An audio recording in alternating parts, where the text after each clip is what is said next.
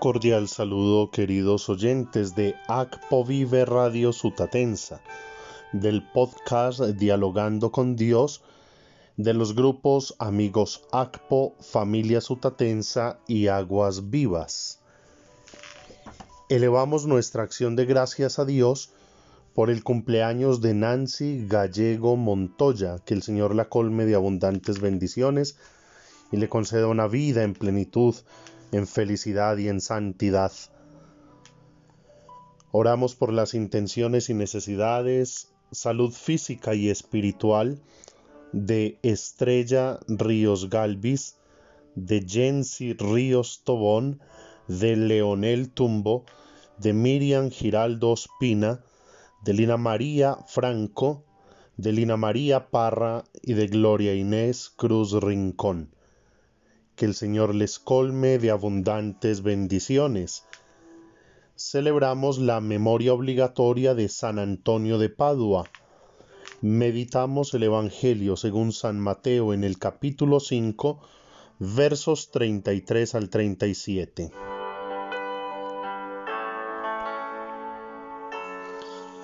En aquel tiempo dijo Jesús a sus discípulos, han oído que se dijo a los antiguos, no jurarás en falso, y cumplirás tus votos al Señor.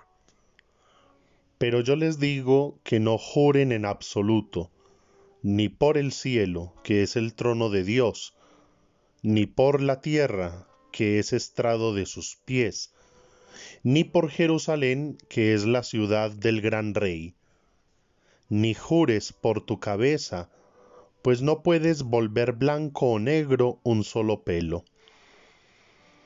A ustedes les basta decir sí o no. Lo que pasa de ahí viene del maligno. Palabra del Señor.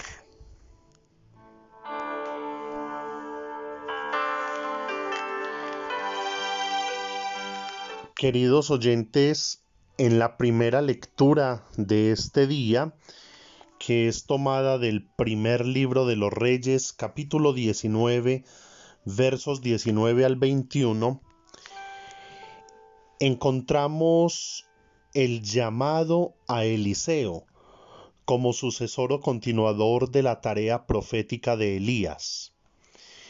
Eliseo es un adinerado granjero y Elías le echa encima el manto. Y ese manto simboliza la personalidad y los derechos de su dueño. Es decir, que ahora Elías adquiere un derecho sobre Eliseo.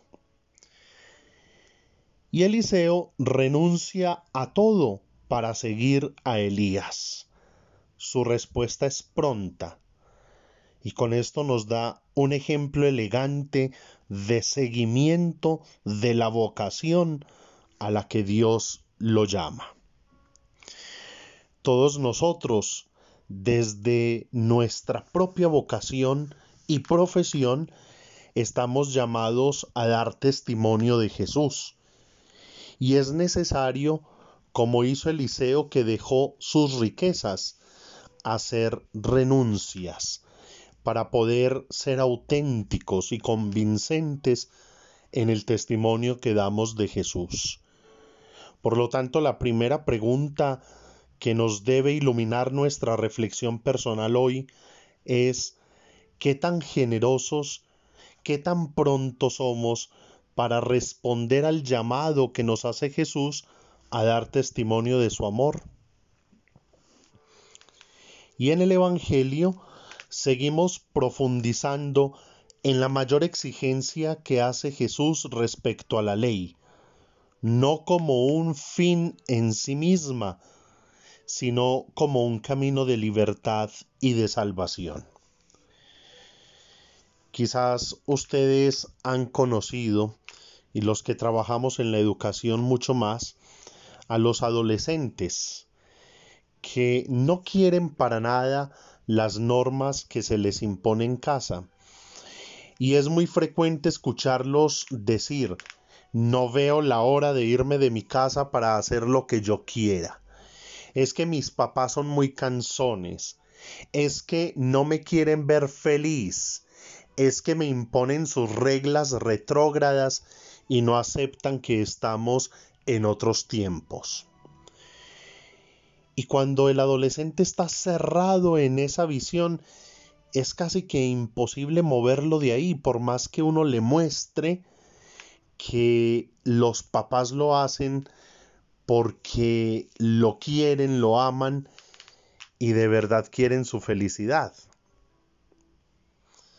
Es con el tiempo que ellos se enteran. Y quizá nosotros, si recordamos nuestra adolescencia y nuestra época de rebeldía, pues también nos pasó. Y los que llevamos algunos años en la educación, quizás hemos tenido ese privilegio de encontrarnos con ex estudiantes que nos dicen, profe, usted tenía razón. O, profe, uy no, ahora valoro y quiero a mis papás por todo lo que hicieron por mí. Muchos de estos que se van de casa a hacer lo que quieren, tristemente no terminan siendo libres y felices, sino más esclavos de los vicios, del desorden, de las pasiones. Y los que superan ese momento luego se enteran de lo que hacían sus padres. Lo mismo nos pasa a nosotros con la ley de Dios, iluminada desde el amor. No es un límite a nuestra libertad, es la auténtica libertad. No es un límite a nuestra felicidad, es la auténtica felicidad. Y los cinco versículos que hemos escuchado hoy tratan del modo de portarnos en relación a la verdad.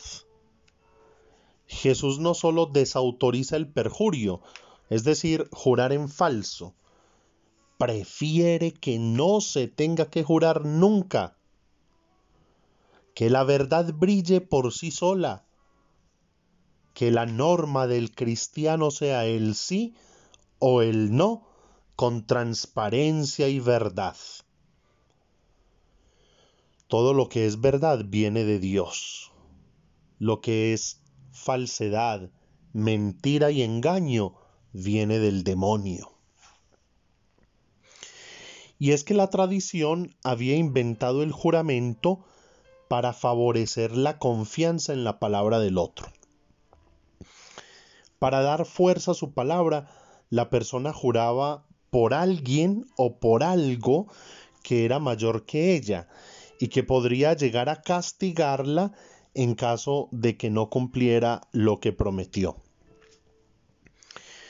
Nosotros seguimos utilizando el juramento hoy, incluso en algunos procedimientos eclesiásticos o civiles, o la pantomima que hacen los políticos cuando se posesionan en sus cargos, con una mano en la Biblia jurando defender el bien de la patria, bla, bla, bla. ¿Por qué esos juramentos?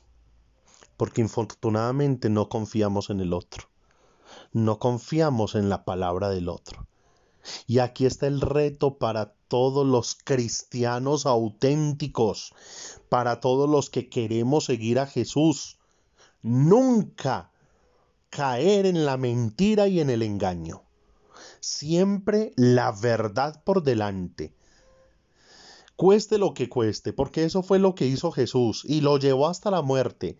Y una muerte terrible, porque era un hombre de palabra de verdad, transparente. Jesús hoy nos está exigiendo que el amor a la verdad es una característica de sus seguidores. Que si nuestro sí es sí y nuestro no es no, no tengamos que acudir a ningún juramento, porque sabemos que estamos haciendo honor a la verdad y la verdad nos hará libres y la verdad es Jesucristo el Señor. Aprendamos a confiar en la palabra del otro, pero para eso aprendamos a ser honestos nosotros mismos. Qué rico el día que llegue en que todos podamos confiar en la palabra del otro. Recordemos a nuestros abuelos, cuando no habían contratos, ni firmas, ni nada, porque se confiaba en la palabra del otro. Hoy día, hmm, ni poniendo los mejores abogados. ¿Por qué? Tanta maldad, tanto engaño, tanta mentira. Y ahí está el reto que nos hace Jesús hoy. Por eso, la segunda pregunta para nuestra reflexión personal hoy es, ¿qué tan sincero soy yo con mi palabra, con lo que digo, con lo que prometo? El gran reto es ese. Si queremos ser auténticos seguidores de Jesús, que nuestro sí sea sí y nuestro no sea no. Lo demás viene del maligno ruega por nosotros, Santa Madre de Dios, para que seamos dignos de alcanzar las promesas y gracias de nuestro Señor Jesucristo. Amén. Sigan enviando sus peticiones de oración y acción de gracias a nuestro WhatsApp más 57 305 309 8145. El grupo de oración Aguas Vivas de la Parroquia del Espíritu Santo en Río Negro, Antioquia, Colombia, ora por ustedes y con ustedes. Feliz día, que el Señor les acompañe.